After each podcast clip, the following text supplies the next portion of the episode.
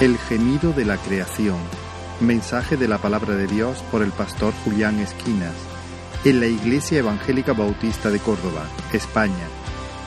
24 de noviembre de 2019.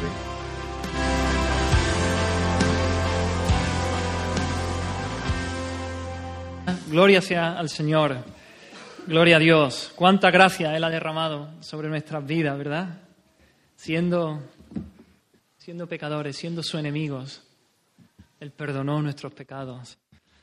Él nos adoptó en su familia, nos hizo sus hijos. Y, y, no solo eso, sino que ahora derrama todas sus bendiciones sobre nuestra vida. A Él sea la gloria.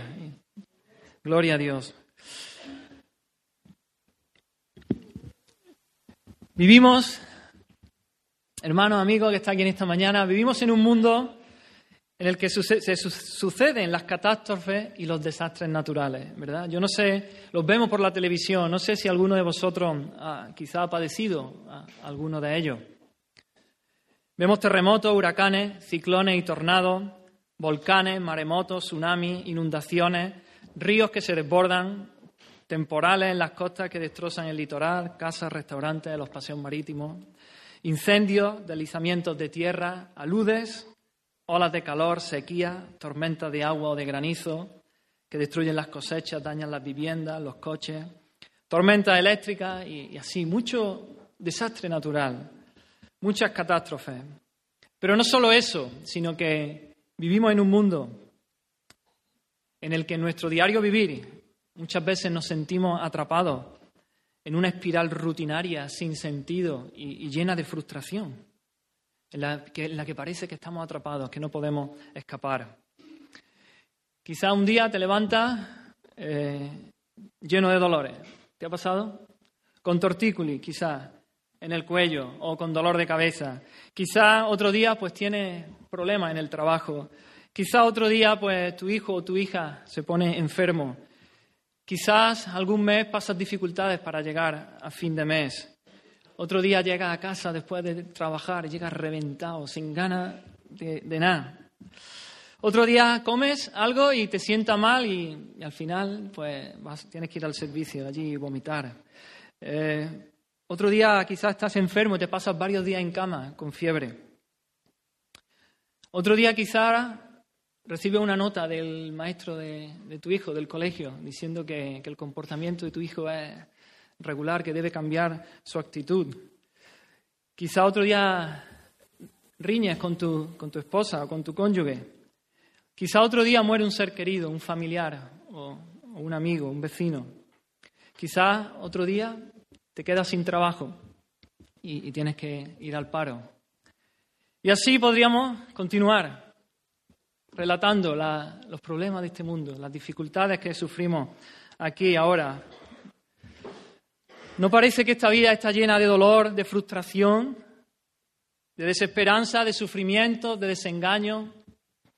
¿No sientes que tienes ganas de gritar, de, de clamar, de suspirar y decir, ¿hasta cuándo? Ahora bien, ¿por qué sufrimos? ¿Por qué sufrimos aquí ahora? ¿Por qué hay aflicciones aquí en esta tierra? ¿Era ese el propósito de Dios para nosotros, para esta vida? Tenemos que responder, a poco que, conozcamos la escritura, tenemos que responder que no, que ese no, era el propósito de Dios para nosotros, ni para nosotros ni para la creación. La realidad es que vivimos en un mundo caído, en un mundo que está bajo maldición. Pero sabemos, sabemos que sabemos que sabemos que nosotros no hemos sido creados para eso, ¿verdad? Hay algo en nuestro interior que por eso nos sentimos frustrados y nos duele y, y, y, clamamos, ¿hasta cuándo? Porque no hemos sido creados para eso, hemos sido creados para la gloria, para el gozo, para la paz, la plenitud, para la vida. Y por eso experimentamos la frustración, la desesperanza, por eso clamamos y gemimos dentro de nosotros porque anhelamos algo mejor. Sabemos que existe algo mejor. La vida no puede ser solo esto, lo que, lo que vemos, lo que vivimos, hay algo más. Sin duda que todo este dolor, toda esta enfermedad no era, el, no era el propósito de Dios para la existencia humana. La enfermedad y la aflicción son malas, son antinaturales. ¿Por qué? Porque son malas y son antinaturales. Porque Dios no había planeado que esto fuera así. La muerte, el dolor, el sufrimiento son intrusos en esta vida. No deberían ser lo normal, no deberían ser la norma. Las cosas no deberían ser así. Por eso anhelamos.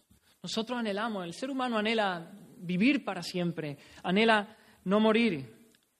La Biblia dice que Dios ha puesto eternidad en el corazón del hombre. Tenemos ese deseo. Y así era en un principio. Así era en el jardín del Edén, cuando Dios creó allí a Adán y a Eva, los puso en el huerto.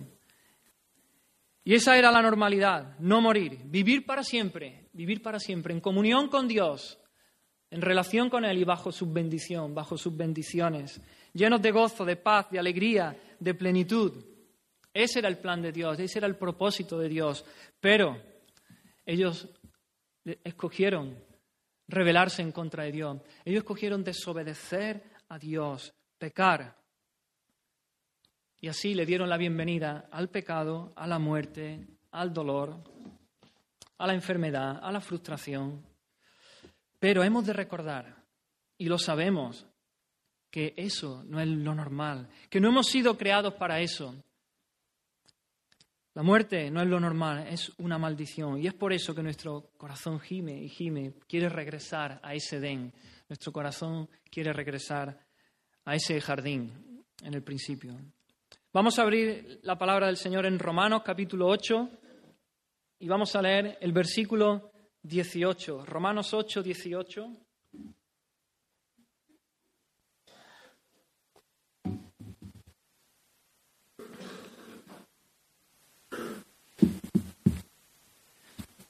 Dice así Romanos 8:18, pues tengo por cierto que las aflicciones del tiempo presente no son comparables con la gloria venidera que en nosotros ha de manifestarse. Pues tengo por cierto, por cierto, que las aflicciones del tiempo presente no son comparables con la gloria venidera que en nosotros ha de manifestarse. Pablo aquí está está comparando dos cosas. Por un lado, las aflicciones del tiempo presente y por otro lado, la gloria venidera, la gloria futura. Y hay varias cosas que podemos decir de esta, de esta comparación. Lo primero que, quisiera decir es que los sufrimientos y la gloria van juntos, son inseparables. Eh, los sufrimientos nos llevan a la gloria. Llegaremos a la gloria a través del sufrimiento. No hay gloria sin sufrimiento. Y esa fue la experiencia de Cristo. Dice en Hebreos que por el gozo puesto delante de él sufrió la cruz, menospreciando el oprobio. Él sufrió en esta vida, murió en la cruz, pero tenía un gozo puesto delante de él, estar, volver al seno del Padre, allí, a la diestra del trono de Dios, y no solo volver a él, sino salvar a muchos y llevarlos consigo a la gloria. Ese era su gozo. Pero es la realidad también de todo hijo de Dios, Dice Pedro en una de sus cartas que el Dios de toda gracia, que nos llamó a su gloria eterna en Jesucristo, después de que hayáis padecido un poco de tiempo, llegaremos a la gloria, los hijos de Dios, pero vamos a padecer, mientras tanto, un poco de tiempo. Otra cosa que quería decir de sufrimientos y gloria es que los sufrimientos y la gloria caracterizan dos eras diferentes. El contraste entre esta era y la era venidera, entre este tiempo presente y el tiempo y la gloria futura, es que la característica de esta era presente es el sufrimiento y la característica de la era venidera, del futuro glorioso, va a ser eso, la gloria, la paz, la dicha, la bienaventuranza. En estos sufrimientos que, tenemos aquí incluyen no solamente la, oposición que los hijos de Dios experimentamos de este mundo, sino también nuestra fragilidad humana, nuestra fragilidad física y moral, consecuencia de la caída. Vivimos en un mundo caído y esa es una realidad y por eso sufrimos en este mundo, pero tenemos reservado una gloria futura que estaremos que será eterna, inmortal, incorruptible con nuestro Dios. En tercer lugar, podemos decir que, que la gloria venidera excede con mucho a los sufrimientos que experimentamos en este tiempo presente. Pablo está aquí haciendo una comparación en este versículo, ¿verdad? Y me lo imagino, parece, él está usando la ilustración de una balanza. una balanza de estas antiguas que tiene dos platos, ¿verdad? En un plato él coloca los sufrimientos, las aflicciones del tiempo presente y en el otro plato coloca la gloria venidera que nosotros ha de manifestarse y Pablo nos dice que, que sin duda alguna que el plato de la gloria venidera pesa mucho más, ¿eh? se inclina la balanza comparado con los sufrimientos de esta era presente. Pablo está diciendo aquí que independientemente del dolor, del sufrimiento, de la frustración que experimentemos los hijos de Dios en esta era presente, no importan cuántos sean, todo parecerá como nada, todo parecerá como nada cuando sea comparado con, la gloria de Dios que vamos a disfrutar en el futuro, en el tiempo venidero. Y, Pablo aquí, Pablo aquí no está especulando, ¿eh? Pablo aquí está haciendo una afirmación rotunda. Él no está diciendo, bueno, venga, ánimo, ya, esto se va a acabar, ya pronto. No, no, no. Él habla desde la certeza de que los sufrimientos de la era presente no son comparables con la gloria venidera. Debemos de, y debemos de pensar y meditar en estas cosas. Debemos de, de contrastar estas dos realidades en nuestra vida para que, para que vivamos con esperanza y con gozo en medio de este mundo caído, en medio de todo el dolor. En 2 Corintios 4, 16 al 18, Pablo allí habla de esta realidad y dice, dice, no desmayamos. Dice, hermano, nosotros no desmayamos. Aunque este hombre exterior, el cuerpo se va desgastando, hay dolor, hay sufrimiento, hay decaimiento, sin embargo el interior se renueva de día en día. El espíritu que tenemos dentro debe ir creciendo y madurando en el conocimiento de Dios y creciendo en gozo y creciendo. Nuestro cuerpo se debilita, viene la enfermedad, cada vez los achaques, los dolores, pero nuestro hombre interior se va renovando de día en día. Él dice aquí que la, que la tribulación, dice, es leve y es momentánea, hermano. Nos parecen, ¿verdad? Nos ponemos malos y nos parecen que, que, llevamos una eternidad malo. O que o estamos sufriendo alguna situación, aunque llevemos años y nos parece ah, que nunca se va a acabar. Pero, hermano, es leve, en intensidad es leve, en duración es momentánea, durará por un pequeño espacio de tiempo. Sin embargo, dice que produce en nosotros un excelente y eterno peso de gloria. En la duración, la duración de la gloria será eterna, la intensidad será de peso y será excelente. No hay comparación, no hay color entre el sufrimiento en esta vida y la gloria que vamos a disfrutar. Por eso sigue diciendo, no, no mirando las cosas que se ven, no mirando el aquí el ahora, lo que podemos ver con nuestros ojos, sino mirando las cosas que no se ven, mirando las glorias celestiales que disfrutaremos en el cielo. ¿Por qué? Porque lo que se ve es temporal, lo que se ve se pasa, se pudre, se estropea, pero lo que no se ve, eso permanece. Nuestra herencia está en los cielos, allí incorruptible, no se contamina, no se marchita, no se pone mala, no se enferma. Así que miremos a esas cosas. El cuerpo se desgasta, enfrentamos problemas en la era presente, pero son ligeros esos problemas, son efímeros. La gloria que es la gloria que está por venir, que es eterna, es de mucho, de mucho más valor. Y Pablo sabe de lo que está hablando. Pablo no está en, un palacio a cuerpo de rey, allí con sirvientes que le traen las mejores comidas y está allí calentito y Pablo sabe de lo que está hablando. Pablo no está en su torre de marfil allí, especulando y filosofando. Conocemos de los sufrimientos de Pablo. En 2 Corintios 11, 24 a 28, él dice, cinco veces he recibido 40 azotes menos uno. ¿Te puedes hacer una idea? Cinco veces de los judíos había recibido 39 azotes, 40 menos uno. Tres veces había sido, azotado con varas. Una vez fue apedreado. ¿Te hace la idea? ¿Te imaginas que te apedreen? Tres veces he padecido un naufragio. Ahí lleva. Una noche y un día he estado como un náufrago en alta mar. ¿Puedes pensar en eso? El frío que hace en medio del mar, una noche entera, horas y horas y horas. Él sabía de lo que estaba hablando. En camino muchas veces, peligros de río, peligros de ladrones, peligros de los de mi nación, de los gentiles, peligros en la ciudad, en el desierto, en el desierto, peligros en el mar, peligro entre falsos hermanos, en trabajo y fatiga, en muchos desvelos. No podía dormir por la noche. Hambre, en hambre y sed. ¿Has pasado hambre alguna vez? Pero no hambre porque en vez de comer a las dos, come a las cuatro. Hambre porque no tienes que comer. Hambre y sed. Ayunos, frío, desnudez. Qué malo el frío. A mí muchas veces me dicen, ¿tienes frío? Digo, no, estoy, estoy previniendo, no quiero que, se me entre el frío. Y me abrigo mucho, me, me pongo la bufanda. En frío, en desnudez. Y además de otras cosas, lo que sobre mí se agolpa cada día. Dice la preocupación por toda la iglesia. Pablo nos está animando a mirar la gloria futura y no las aflicciones. Y él sabe de lo que está hablando. Él no es un teórico. Él sabe, él ha vivido y ha experimentado. Y, eso tiene peso y tiene, tiene valor. Ahora bien, estas cosas de las que estamos hablando solo son verdad para los hijos de Dios. El incrédulo no tiene esta esperanza. Los que no conocen a Cristo, cuando sufren, no tienen esperanza ninguna. Hay frustración, hay desesperanza.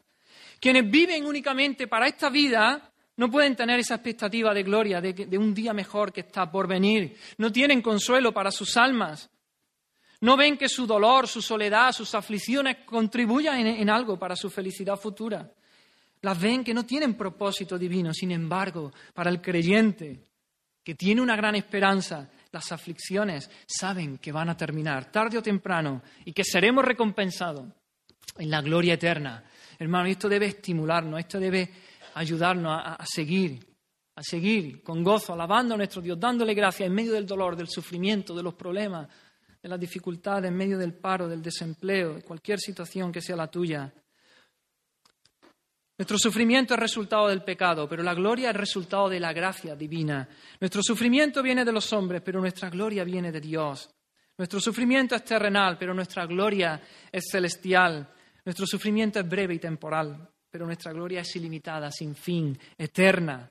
Nuestro sufrimiento tiene lugar en nuestro cuerpo mortal y corruptible en tanto que nuestra gloria será manifestada en nuestro cuerpo perfeccionado y glorificado.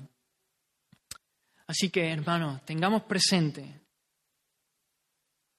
tengamos presente que estos sufrimientos que tenemos aquí en esta vida nos, nos recuerden la gloria que está por venir. Medita mucho en esto.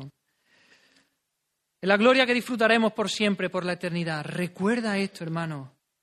Recuerda la gloria que viene que gozaremos, que excede con mucho los sufrimientos que padecemos aquí ahora. Yo entiendo, muchas veces parece que no van a tener fin los sufrimientos, porque vivimos en esta vida como el caballo, como el caballo con el, ¿cómo se llama eso?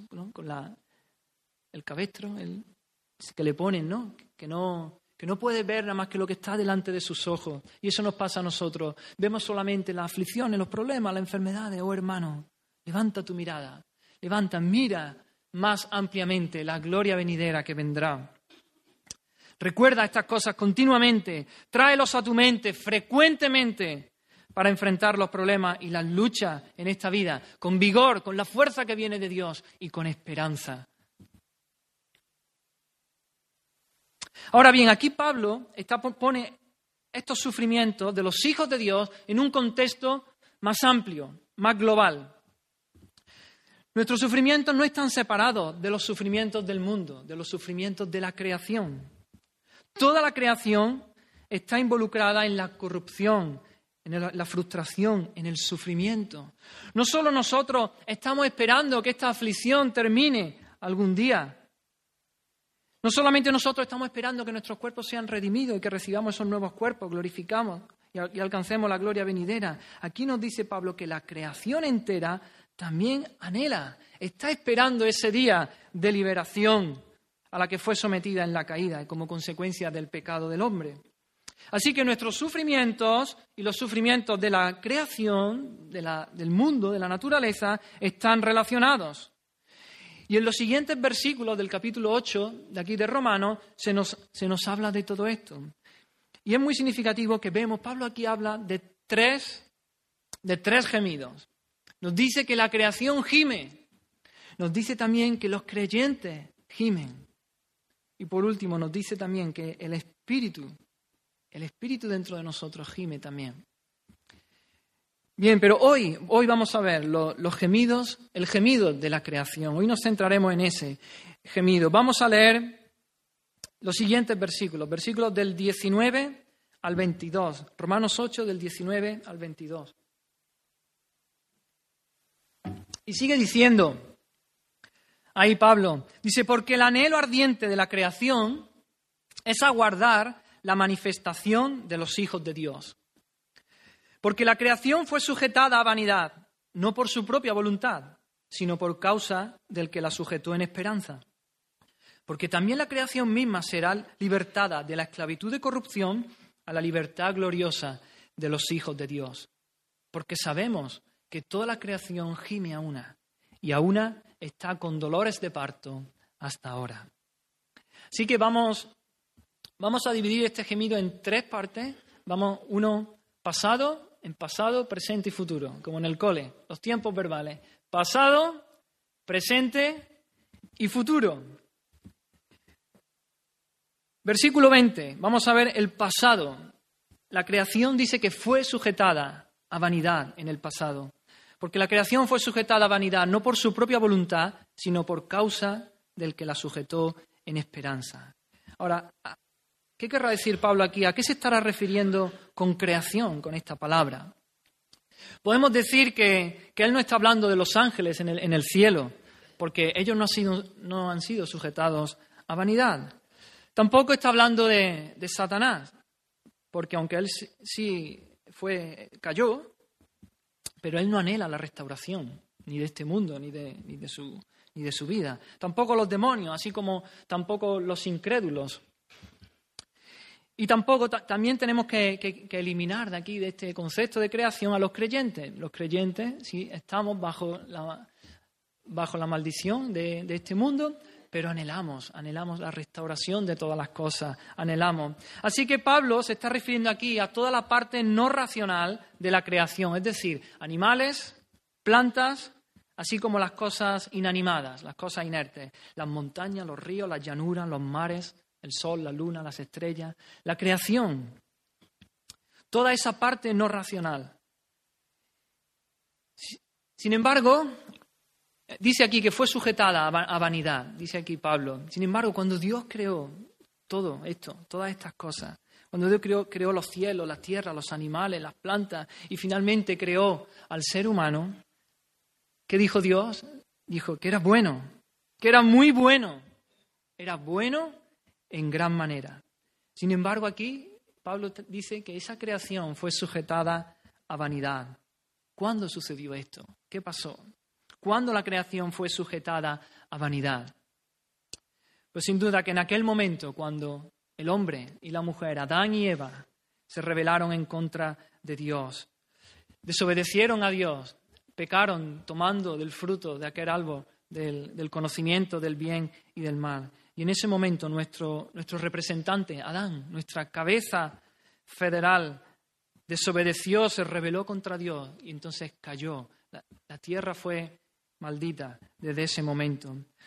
No solamente la humanidad, no solamente el hombre y todos sus descendientes, porque Él era nuestro representante, caímos bajo el juicio de Dios, sino que aún la creación, las plantas, los animales, las montañas, los ríos, cayó también bajo esa maldición.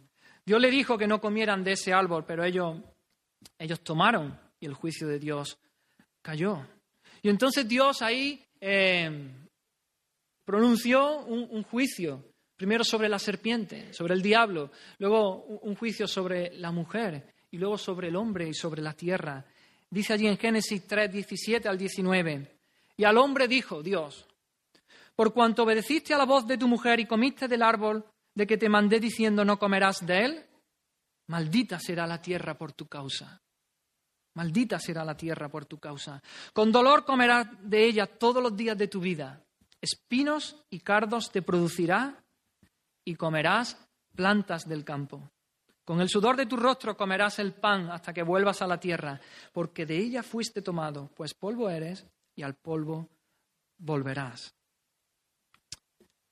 Ahora, la tierra iba a ser hostil hacia el hombre. Esa tierra de la que tenía que obtener el alimento el hombre ahora lo, iba a obtener, pero con penosos trabajos, con el sudor de su, de su frente, hasta, hasta que llegase el día de la muerte y el hombre volviese a la tierra. Antes de la caída, la tierra no era un territorio hostil, sino que era amable. No había maleza, no había plantas venenosas, no había cardo y, y, espina, no había malas hierbas. Sembraba y no había malas hierbas. Pero desde el momento de la caída, este fue el resultado. Así que Pablo resume aquí todo este resultado de la maldición con esta palabra, vanidad. Vanidad también puede, podría traducirse como frustración. Significa vaciedad, futilidad, transitoriedad. La idea básica es falta de propósito. La tierra fue sujetada a una falta de propósito o resultado. Es la misma palabra que, en la Septuaginta se tradujo como, como eso, vanidad, vanidad de vanidades. Todo es vanidad. La nueva versión internacional dice, dice lo más absurdo de lo absurdo. Todo es un absurdo, ¿no? En el libro de Eclesiastés. Esa es la idea. Expresa el absurdo existencial de una vida debajo del sol que está aprisionada en el tiempo y en el espacio, porque está sin Dios, sin esa visión de, la eternidad. La idea es que la creación no puede cumplir el propósito para el cual fue creada. Por eso está sujeta a vanidad. No puede alcanzar la meta por la cual Dios la, creó y entonces fracasa, no tiene éxito y por tanto está frustrada. Dios la originó para ser perfecta, pero la creación no puede ser perfecta. A causa del pecado, ninguna parte de la naturaleza existe con la intención original por la que Dios la creó. Todas las potencialidades de la naturaleza están encofradas, encapsuladas, encerradas. La creación está sujeta a un constante decaimiento. Por ejemplo, la flor que florece y que fue formada por Dios para que floreciera para siempre y diera gloria a Dios con su belleza, con su aroma, con sus colores. ¿Qué es lo que pasa? Que se marchita, se marchita. Y llega la primavera siguiente y vuelve a florecer y da gloria a Dios con su color, con su aroma, con su belleza. Pero ¿qué ocurre? Se vuelve a marchitar. Por eso se encuentra frustrada y a consecuencia de la caída. La, razón es la caída. Hay un principio de, putrefacción, de, corrupción en la creación y por eso falla en cumplir el propósito para el cual Dios la hizo, falla en, esa, en ser perfecta. Qué diferente es esto, hermano, a lo que nos enseña, lo que nos quieren enseñar como la teoría de la evolución, ¿verdad? La teoría de la evolución dice que el hombre y la creación están avanzando hacia la perfección, que vamos de, ser menos perfectos, vamos a, ser cada vez más perfectos, a una naturaleza cada vez más perfecta y más compleja. Sin embargo, es contrario totalmente a lo que vemos en, las páginas de la escritura. Pero incluso, yo soy de letra, no sé mucho de esto, pero en física está la ley de entropía, ley de entropía que nos habla de la degradación constante e irreversible de la materia y la energía en el universo. Los científicos han estudiado y saben que todo el universo va hacia el caos, todo el universo va hacia el desorden, nunca va a, mejorar, siempre va a algo peor. Se tiende al desorden cada vez mayor. Esta ley contradice por completo toda la teoría de la evolución, que, el mundo, que nos dice que el mundo natural cada vez va en un automejoramiento constante. Y esto es muy evidente también con la observación a simple vista, ¿verdad? Tú tienes tu jardín allí perfecto, bonito, tu césped, tus árboles, tus flores, los geranios, las rosas, todo cortadito, verde, bien regado. Tú déjalo un mes, dos meses, tres meses, cinco meses, déjalo solo ahí sin hacer nada. ¿Qué va a pasar? Va a estar cada vez más bonito, más ordenado, más... No, empezarán a salir las malas hierbas, empezará a, crecer, si no lo riega y hay una época de sequía, se secará. Es muy evidente de que este mundo no tiende hacia lo mejor, sino que tiende a la corrupción, a deteriorarse. Va en sentido descendente, nunca al orden.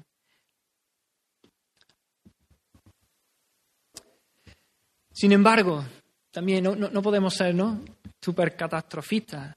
Sin embargo, a pesar de esa maldición, podemos observar belleza en la creación, ¿verdad?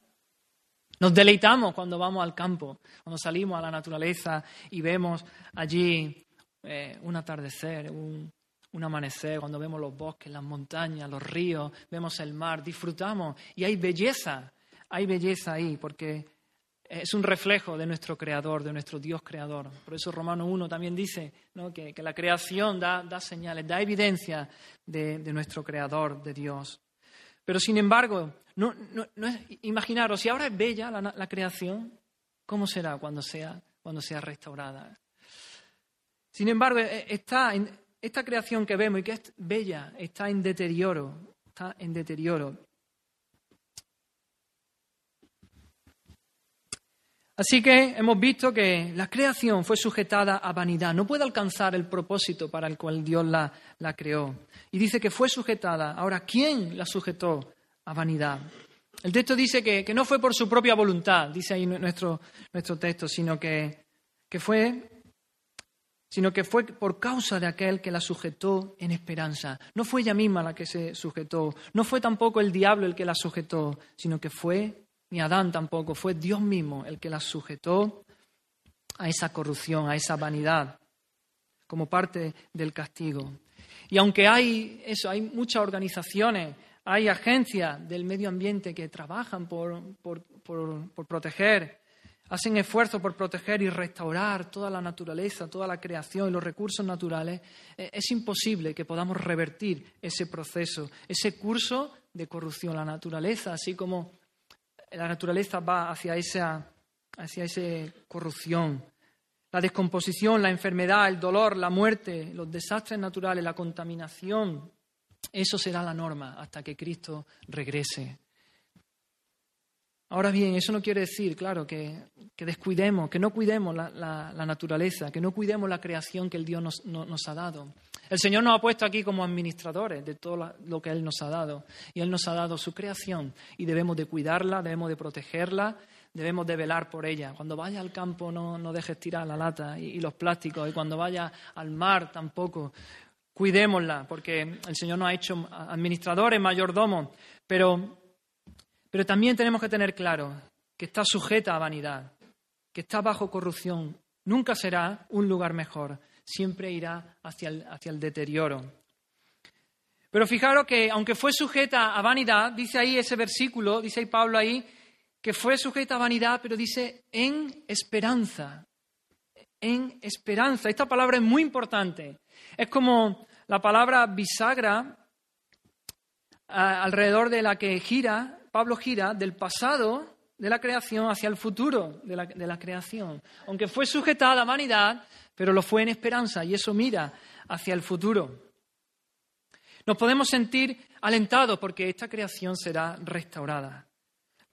La última palabra de Dios para la creación no es maldición, sino que es esperanza. Esperanza. Dios diseñó un plan para restaurar la creación también. Y ya desde el principio lo vimos, desde el momento, del momento en que el hombre cayó, vemos cómo Dios tiene ese plan. Génesis 3.15. Dice, y pondré enemistad entre ti y la mujer, entre tu simiente y la simiente suya. Esta te herirá en la cabeza y tú le herirás en el calcañar. ¿No? Aquí vemos ya Dios con ese plan de restaurar al hombre, de restaurar la creación. Habrá un descendiente de la mujer, Cristo, que herirá al descendiente de la serpiente en la cabeza, una herida mortal, vencerá al diablo. Aunque el descendiente de la serpiente dice que herirá también en el calcañar, pero no será una herida mortal y habrá victoria. Y a través de Cristo vemos como todo será restaurado, su pueblo y también la creación. Así que esto, pero esta esperanza también, como hablábamos el viernes, esta esperanza no es, no es ilusoria, no es incierta, no es dudosa esta esperanza. Nosotros, nosotros usamos esta palabra esperanza en, ese sentido. Decimos, a veces decimos, pues tengo la esperanza de encontrar trabajo, ¿no? O tengo, espero que las cosas vayan mejor es, algo incierto, dudoso. Puede que sí o puede que no. Puede que encuentre trabajo o puede que no encuentre trabajo. Puede que las cosas vayan mejor o puede que no, que no vayan mejor. Pero esa no es la esperanza de la que nos habla la Biblia. Esa no es la esperanza que aquí vemos. La esperanza de la que habla la Biblia es una esperanza segura. Es una esperanza cierta.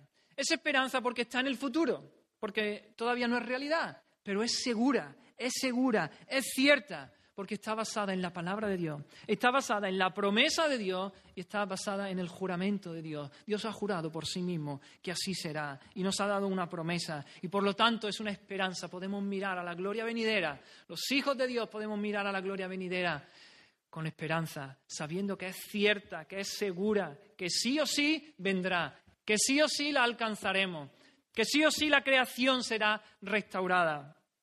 Gloria a Dios. Así que recordemos, hermanos, que la creación, la naturaleza, aún retiene algo de su belleza original. Está caída, está sujeta a vanidad y a corrupción, pero aún hay belleza en ella. Así que disfrutémosla. Gózate de eso, de una puesta de sol, de un paseo por el campo. Pero no solo eso, sino cuídala también. porque no por el hecho de, que vaya a ser destinada a, a, degradarse cada vez más y más. Por eso, no por eso tenemos que descuidarla, ensuciarla. Debemos, como administradores de Dios, protegerla, cuidarla. Es la creación de Dios que está destinada a ser renovada por nuestro Dios. Así que hemos visto en el pasado, Dios la sujetó a vanidad, pero en esperanza. Ahora en el presente, versículo 22, Dice ahí, versículo 22, en el presente, dice, sabemos que toda la creación gime a una y a una está con dolores de parto hasta ahora. La creación fue sujeta a vanidad en el pasado, pero ahora en el presente espera, espera ansiosamente esa revelación final, su renovación y, y gime con dolor, gime con dolor. Aquí la naturaleza aparece como si fuera una persona, ¿no? Es un recurso literario. Se llama la personificación, ¿no? Se le, se le atribuye cualidades humanas, como si fuera una persona la creación. Y entonces dice que gime, que gime, que anhela ardientemente, dice que está con dolores de parto. Y este es un recurso que es muy usado en la Escritura, muy usado en la Biblia, a lo largo de, toda la Biblia. Vemos, eh, en Isaías dice que los montes y los collados eh, van a cantar, dice que los árboles van a dar palmadas de aplauso, dice que el campo se goza, que los árboles estarán contentos, ¿no? los montes, que los ríos batan las manos. Es algo que, en la Escritura vemos, ¿no? este, este recurso literario. Ahora bien, ¿qué es, qué es gemir? Un gemido es una expresión audible de angustia debido al dolor físico o un dolor emocional o a un dolor espiritual. Es un lamento profundo por, por, estar en una condición que es dolorosa, que es insatisfactoria y deplorable. Es un clamor pidiendo liberación de una experiencia que nos tortura. Y esto es lo que hace la, la, la creación. Gime. Es la expresión de alguien que se encuentra atrapado en medio de una situación dolorosa, difícil, alarmante y que no ve, que no, que no ve posibilidades inmediatas de liberación. Y entonces gime. El pueblo de Israel en Egipto, eh, estando esclavo, dice eso, que, Dios dice que, que, vio su aflicción y que escuchó el gemido del pueblo, del pueblo de Israel. Ahora bien, estos gemidos de la creación no son inútiles, no son, no son síntomas de desesperación, sino que dice aquí nuestro texto que son gemidos como de dolores de parto. Es muy distinto, ¿verdad? Un gemir por un dolor de otra característica que por un dolor de parto. Porque los dolores de parto anuncian una seguridad futura de que algo viene, algo que nos va a traer gozo y alegría. Es un doloroso preludio, pero que terminará en liberación. Por eso la creación gime, porque ella sabe que gime con dolores de parto porque está esperando su liberación. Al final experimentará una liberación, la creación, y por eso gime. No son dolores de muerte, sino que son dolores de parto. Los dolores de muerte causan tristeza, pero los dolores de parto causan alegría. Los dolores de muerto te desesperan, traen desesperanza, pero los dolores de parto traen esperanza porque viene algo bueno. Los dolores de muerte causan angustia, pero los dolores de parto traen ánimo. Así que cuando aquí el texto dice que son dolores de parto, lo que quiere decir es que son dolores fuertes, son dolores angustiosos. Yo no sé lo que son los dolores de parto, pero no, dicen que es de lo peor, de los dolores más fuertes y más intensos. Por eso usa aquí Pablo este término, dolores de parto. Pero también lo usa no solamente por la intensidad del dolor, sino porque, por eso, por la esperanza futura, porque ese dolor de la creación concluirá en un nuevo orden. Es presagio de una nueva vida que se va a dar a luz. Liberación final que experimentará la creación.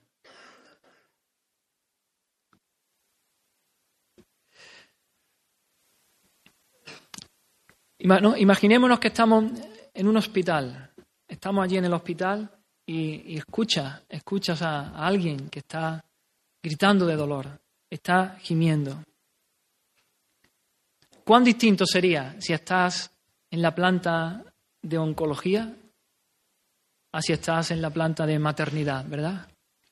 Nuestra reacción no es la misma. Escuchamos los gritos, los gemidos de dolor, pero si estamos en la planta de oncología, nos duele. Decimos, ah, pobre.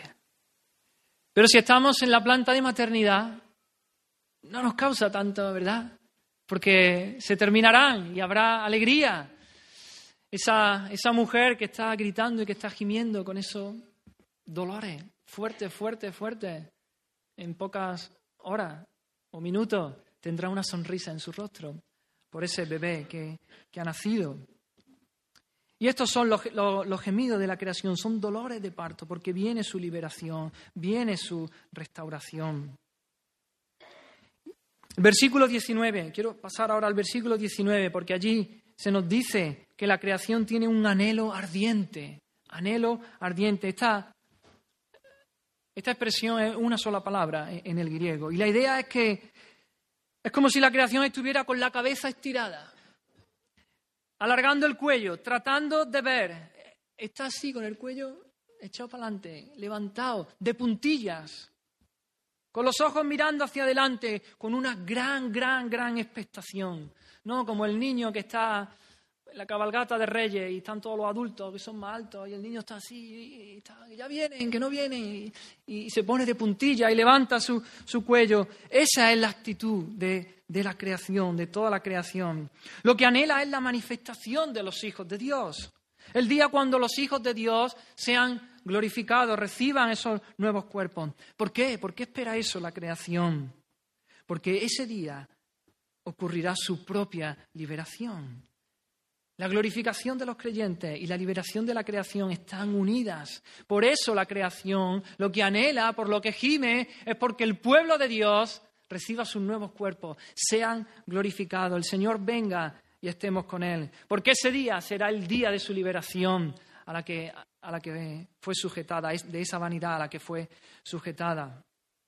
Y dice otro, otro, otro verbo que, que el versículo 19 se nos dice, dice aguardando, aguardando. Ese verbo también se refiere a esperar con gran anticipación y con ansia pero también con paciencia, con perseverancia, con constancia. Tiene la connotación de preparación, de persistencia hasta que ocurra el, acontecimiento esperado. Y es por eso que la creación gime y está con dolores de parto. Anhela ardientemente, aguarda ese día en, que Cristo venga por su pueblo y, seamos glorificados, se nos dé nuevos cuerpos.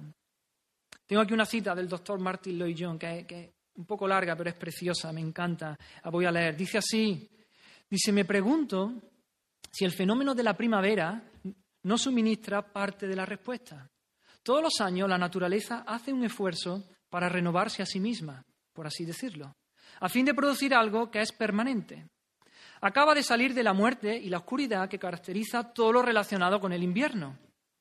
En la primavera parece estar tratando de dar a luz una creación perfecta, como si año tras año pasara por una serie de dolores de parto. No obstante, a pesar de sus esfuerzos, no lo logra. Porque la primavera conduce únicamente al verano y a su vez el verano conduce al otoño y el otoño otra vez al invierno. La pobre y vieja naturaleza trata todos los años de sobreponerse a la vanidad al principio de muerte, descomposición y desintegración que opera en ella. El problema es que nunca puede hacerlo y cada vez que lo intenta, fracasa. Ella sigue tratando como si sintiera que las cosas deberían ser diferentes y mejores, pero nunca tiene éxito. Por esta razón sigue gimiendo a una y aún está con dolores de parto hasta ahora. Lo ha venido haciendo durante mucho tiempo, pero la naturaleza sigue repitiendo anualmente su esfuerzo. Hasta ahí. La creación anhela ese día en el que será liberada. Lo anhela ardientemente, lo aguarda con, con expectación ese día de su restauración, de su renovación. Ese día en el que el pueblo de Dios será eso, glorificado. Y fijaros qué, qué ejemplo nos da aquí la creación. Esto no, nos debe de, servir a nosotros de estímulo. No dice el texto que la creación espera el día en que ella sea, que ella sea liberada de esa vanidad a la que ha sido sujetada. Dice que ella espera el día en que los hijos de Dios sean manifestados. Ella, ella no, no, está mirando por sí misma, ¿no? Ella está porque el centro no es ella, ¿no? El centro es Dios y Dios va a venir a por su pueblo a, a eso, a glorificarlo. Y ella está esperando eso. ¿Qué ejemplo nos da la, creación? Nosotros deberíamos esperar con el mismo deseo, con el mismo anhelo, la segunda venida de nuestro Señor Jesucristo. Hermano, cada día meditemos en esto, estemos de puntilla, alargando el cuello, como ese niño en la cabalgata de Reyes, esperando, esperando el día en que nuestro Señor regrese. ¿Cuántas veces los ajetreos de esta vida, el trabajo, el colegio, los niños, las actividades, incluso a lo mejor las actividades de la iglesia y todo, nos ponen los anteojos estos que, que nos centran y nos dejan solamente centrados en esto. Oh, clama por ese día en el que el Señor vendrá. Hazlo ardientemente. Y pasamos a versículo 21. Hemos visto que en el pasado la creación fue sujeta a vanidad. En el presente la creación gime, gime con dolores de parto está anhelando ardientemente, aguardando ese día en el que los hijos de Dios sean manifestados. Y en el futuro, versículo 21.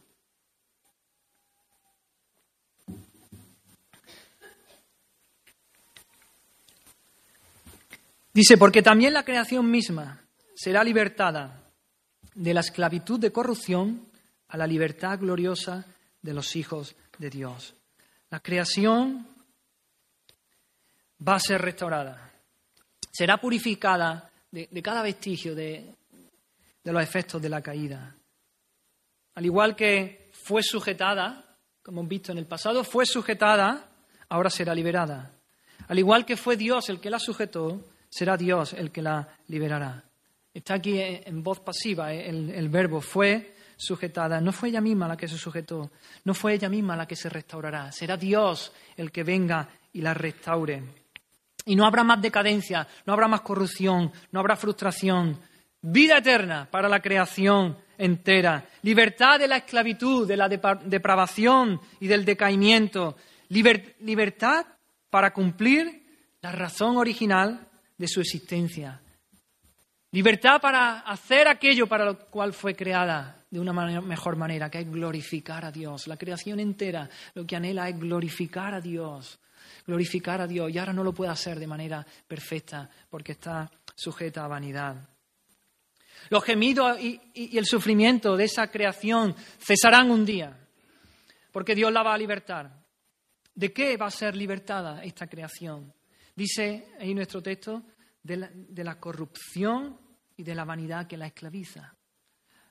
La palabra corrupción denota que el universo se viene abajo que la naturaleza está esclavizada, está encerrada en ese ciclo interminable que antes, que antes leíamos. Hay concepción, nacimiento, crecimiento, pero a eso que le sigue de manera inexorable, a eso le sigue el declive, el deterioro, la muerte y la descomposición. En ese ciclo está atrapada la creación, así como nosotros. Eso terminará. La creación aún hoy día, hemos dicho que es bella, hermosa, la creación todavía funciona y sigue su curso, porque los mecanismos están minuciosamente especificados, cuidadosamente equilibrados por nuestro Creador. Es hermosa, revela la mano de nuestro Creador, pero está sujeta a la desintegración y a la frustración. Y un día será liberada, un día será libertada. La descomposición, la enfermedad, el dolor, la muerte, los desastres naturales, como antes hemos dicho, la contaminación que hay en la creación, todo eso cesará un día, el día en que Dios venga por su pueblo y entonces la, la creación también será liberada. No habrá más tragedias naturales, no habrá inundaciones, no habrá incendios forestales, no habrá enfermedad. Aquí tengo otra cita del doctor Martin Lloyd John. Esta más breve. Dice, ¿cuán resplandeciente será entonces? Las montañas se elevarán con orgullo santo. Los lagos reflejarán la grandeza restaurada. Los ríos platicarán con alborozo. Los árboles aplaudirán con entusiasmo. Ningún perfume se podrá comparar al, olor del aire liberado y purificado de la contaminación. Los animales juguetearán y nunca más tendrán que luchar por su existencia. Los capullos florecerán y quedarán así para deleitarnos por siempre.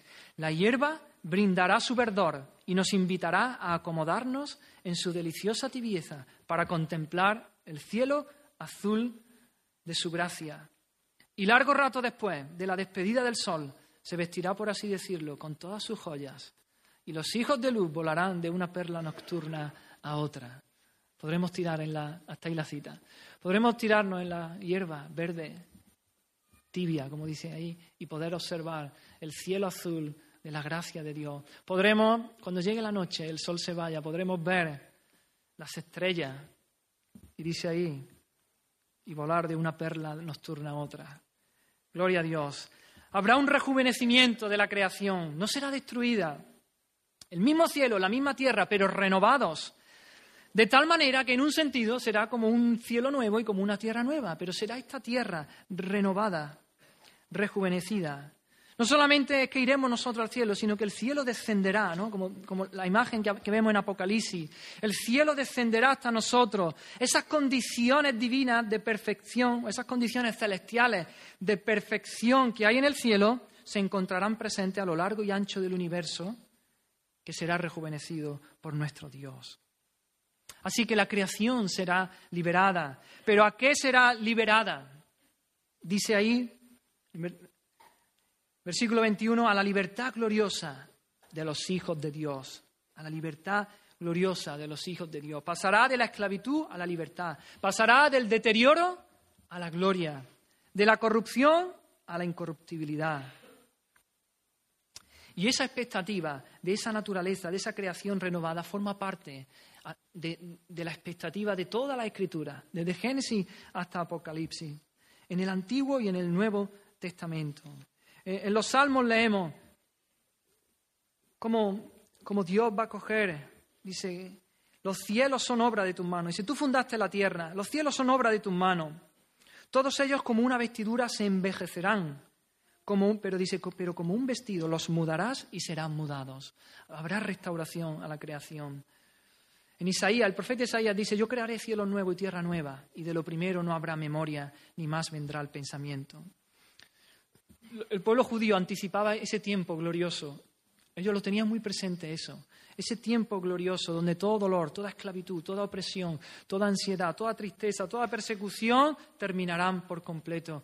Dios vendría, el Señor vendría y establecería su propio reino perfecto de paz y de justicia. Forma parte de toda la, de toda la perspectiva del Antiguo Testamento. El desierto se alegrará, la soledad y el yermo se gozará, la rosa florecerá. Y un texto muy, muy bonito de Isaías está hablando de, ese, de, esa creación renovada, de ese día en que ya el pueblo de Dios estemos con nuestro Señor y seamos glorificados. Dice, morará el lobo con el cordero, y el leopardo con el cabrito se acostará, el becerro y el león y la bestia doméstica andarán juntos, y un niño los pastoreará. La vaca y la osa pacerán, sus crías se echarán juntas, y el león como el buey comerá paja. Y el niño de pecho jugará sobre la cueva del áspid, sobre, la cueva de la serpiente. Y el recién destetado extenderá su mano sobre la caverna de la víbora. La creación no será hostil, sino que será todo en comunión, adorando para la gloria de nuestro Dios. En el Nuevo Testamento igualmente Jesús habló del día cuando todas las cosas sean regeneradas, cuando él dijo, cuando el Hijo del Hombre se siente en su trono. Pedro habló también de que habrá un tiempo en la segunda venida de nuestro Señor cuando se restaurarán todas las cosas. Pablo aquí está hablando de la liberación de la creación. Él dice en Efesios que todas las cosas serán reunidas en, en Cristo, en la dispensación del cumplimiento de los tiempos. así las que están en los cielos como en la tierra, todo va a ser renovado en Cristo. Por medio de Cristo Él va a reconciliar todas las cosas, las que están en la tierra y las que están en los cielos. Pedro dice, nosotros esperamos cielos nuevos, según sus promesas esperamos cielos nuevos y tierra nueva, en los cuales mora la justicia. Y en Apocalipsis, Juan dice, vi un cielo nuevo y una tierra nueva. Y oí una gran voz del cielo que decía, he aquí el tabernáculo de Dios con los hombres, y Él morará con ellos, y ellos serán su pueblo, y Dios mismo estará con ellos como su Dios. Hermano, mira estas cosas, gózate. Enjugará Dios toda lágrima de los ojos de ellos. Y no habrá más muerte, no habrá más llanto, ni clamor, ni dolor, porque las primeras cosas pasaron. Y el que estaba sentado en el trono dijo, he aquí que yo hago nuevas todas las cosas, yo hago nuevas todas las cosas. La promesa general de renovación y transformación de la naturaleza es clara en la Escritura, hermano, incluida la erradicación de todos los elementos dañinos y será reemplazado por la justicia, la paz, la armonía, el gozo, la seguridad. La creación material de Dios será redimida, será glorificada, porque los hijos de Dios seremos redimidos y seremos glorificados. En otras palabras, la creación será transformada para que sea apta para que los hijos de Dios podamos vivir en ella. Qué día tan glorioso cuando todas estas restricciones originadas por la caída, por el pecado del hombre hayan sido quitadas.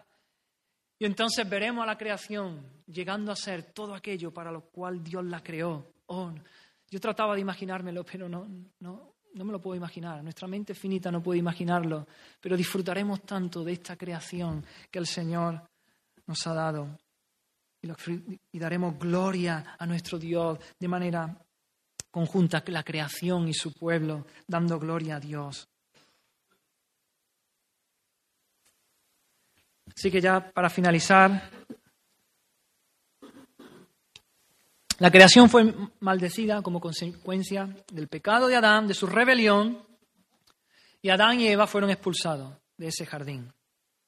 Y en Génesis 3, 23 y 24 leemos, y los sacó Jehová del huerto del Edén, hablando de, Adán y Eva. Los sacó Jehová del huerto del Edén para que labrase la tierra de que fue tomado. Echó pues fuera al hombre y puso al oriente del huerto de Edén querubines y una espada encendida que se revolvía por todos lados para guardar el camino del árbol de la vida. Vemos aquí Dios echa del jardín del Edén al hombre y pone en su puerta querubines y una espada encendida. Los querubines, siempre los vemos a lo largo de la escritura, están asociados a la presencia de Dios, pero a la presencia inmediata de Dios, son los que están más cercanos a la presencia de Dios, a su gloria. Ellos, están, ellos aparecen en otros lados de la Escritura estando alrededor del trono de Dios. Cuando Dios le ordenó al pueblo de Israel construir el arca del pacto, allí en el arca del pacto había querubines, símbolo de la presencia de Dios. La presencia de Dios se revelaba allí en el arca del pacto entre los dos querubines. Y aquí vemos, en, el huerto, había querubines. Dios puso allí querubines que impedían el acceso al Edén, impedían el, el acceso del hombre a la presencia de Dios, a tener comunión con Dios. Pero no solo esto, también había en la puerta una espada encendida o una espada ardiente que se revolvía por todos lados, dice ahí la escritura. Una espada amenazante que amenazaba con la muerte a cualquiera que intentara entrar allí a la presencia de Dios, cualquiera que intentara acercarse a ese Edén, simbolizaba la, presencia de Dios. Así que había una doble protección, querubines y una espada. Ambas impedían el acceso a la presencia de Dios. Y la realidad es que el pecador no tiene acceso a la presencia de Dios. El pecador no puede acercarse al trono de Dios. Porque si lo intentara, caería inmediatamente fulminado. Caería muerto por la santidad de Dios, por la pureza de Dios. Dios no puede tener comunión con el pecado ni con el pecador. Esa espada se revolvería, esa espada ardiente que se revuelve por todos lados. En el momento que un pecador intentase entrar a la presencia, se revolvería y se clavaría sobre, esa, sobre ese pecador. Pero, ¿sabes una cosa? Esa espada, hace dos mil años, allí en la cruz del Calvario, se revolvió. Y se clavó no sobre el pecador, sino que se clavó sobre Jesucristo, sobre el Hijo de Dios. Él no era pecador, nunca pecó, vivió toda su vida, sus 33 años de existencia aquí en la tierra, agradando a Dios, haciendo la voluntad de Dios de manera perfecta, en obra, en pensamiento, en, actitudes, en motivaciones, siempre agradando a Dios. Entonces, ¿por qué? ¿Por qué esa espada se revolvió y se clavó allí en la cruz del Calvario sobre Jesucristo? Nos dice la Escritura, porque Él era el Cordero de Dios. Él era el Cordero de Dios que quita el pecado del mundo. Él era el sacrificio perfecto, porque Él estaba allí en esa cruz, ocupando el lugar de los pecadores. Estaba ocupando el lugar de aquellos que creyeron en Él, de aquellos que creerían en Él y de aquellos que creerán en Él. Él no merecía, pero Él era el sustituto. Él murió allí porque Él estaba ocupando el lugar de aquellos que se arrepintieron, que se arrepentirían y que se arrepentirán de sus pecados. Él estaba muriendo allí por su pueblo. Él estaba allí como nuestro representante, como el representante de su pueblo, siendo nuestro sustituto. Y por eso su pueblo, que éramos pecadores, y Él ocupó el lugar nuestro allí en la cruz del Calvario. Y por eso la espada se clavó el pecado no tiene acceso a la presencia de Dios. Y Cristo allí en la cruz del Calvario, en su último aliento, él gritó, consumado es. Y cuando dijo eso, entregó su último aliento y murió. Y nos dice la Escritura que el velo del templo se rasgó de arriba abajo. ¿Y sabéis qué había? ¿Sabéis qué había en ese velo del templo? El velo, el velo del templo lo que hacía era separar dos habitaciones, el lugar santo del lugar santísimo. Separar el lugar santo del lugar donde estaba la presencia de Dios. Y en ese velo había querubines. Había querubines porque estaban allí guardando y protegiéndola. Nadie podía entrar a la presencia, allí al lugar santísimo. Nadie podía entrar a la presencia de Dios. Solamente el sumo sacerdote, una vez al año, después de haber ofrecido sacrificio por el pueblo, por él mismo, y podía entrar. Fijaros, cuando Cristo recibió esa espada sobre su cuerpo, el velo del templo se rasgó, porque ahora hay acceso a la presencia de Dios para aquellos que se arrepienten de sus pecados, para aquellos que creen que Jesucristo murió en la cruz allí ocupando su lugar. Ya esa espada ha sido clavada sobre el Hijo de Dios, sobre Jesucristo, y ahora ya no hay una espada que se revuelve, para aquellos que se han arrepentido y han creído. Ahora hay acceso a la presencia de Dios. Aleluya. Ahora hay acceso a ese Edén que todavía no lo disfrutamos. Estamos disfrutando las primicias. Lo anticipo que cuando el Señor venga lo disfrutaremos completamente. La, creación será restaurada y nosotros disfrutaremos también. Recibiremos cuerpo glorificado y disfrutaremos en la presencia de Dios, porque todo será presencia de Dios. La creación entera será lugar santísimo. Aleluya. Así que por el primer Adán, la creación fue maldecida y sujetada a vanidad. Por el postrer Adán, que es Cristo, la tierra será libertada de la esclavitud de corrupción a la gloria. Será restaurada de nuevo a lo que fue aquel Edén. La creación entera espera ese día, lo anhela ardientemente, lo aguarda con expectación. Y nosotros, su pueblo, clamamos, Sí, Señor Jesús, ven pronto. Amén. Señor, vamos a orar. Señor, gracias por la esperanza que tú nos has dado, Señor. Oh, gracias, Señor, porque no, no tenemos por qué estar desesperados, no, no, no tenemos por qué caer en ansiedad, en agonía, en desesperación, Señor. Tú nos has dado una esperanza, una esperanza cierta, segura. Ayúdanos, Señor, a levantar nuestra mirada cada día, Señor, cada día. Y meditar en estas cosas, en tu gloria, Señor, en la gloria venidera. Ayúdanos, Señor, a cada día levantar nuestra mirada y nuestros ojos a ese día cuando tú vendrás, cuando recibiremos cuerpos glorificados, cuando podremos estar en tu presencia y te adoraremos, Señor. Anhelamos ese día, anhelamos estar en tu presencia, anhelamos adorarte, Señor. No anhelamos tanto que se acabe el dolor y, la muerte. Y, te queremos a ti, Señor. Te queremos a ti. Y donde tú estás no hay dolor, no hay llanto. Gracias, Señor. Espíritu Santo, ayúdanos a, meditar en estas cosas, a grabar estas cosas en nuestro fuego, en nuestro corazón con fuego, grabarlas con fuego, Señor. Que en medio de los trajines de la vida, Señor, podamos pararnos y recapacitar y meditar y pensar y adorarte por esa esperanza que en ti tenemos. Gracias, Señor. Y te lo pedimos, Señor, en el nombre de aquel que fue clavado en la cruz del Calvario. En el nombre de Jesús, Señor, te lo pedimos. Amén. Fija tus ojos en Cristo lleno de gracia y amor. Y lo tengo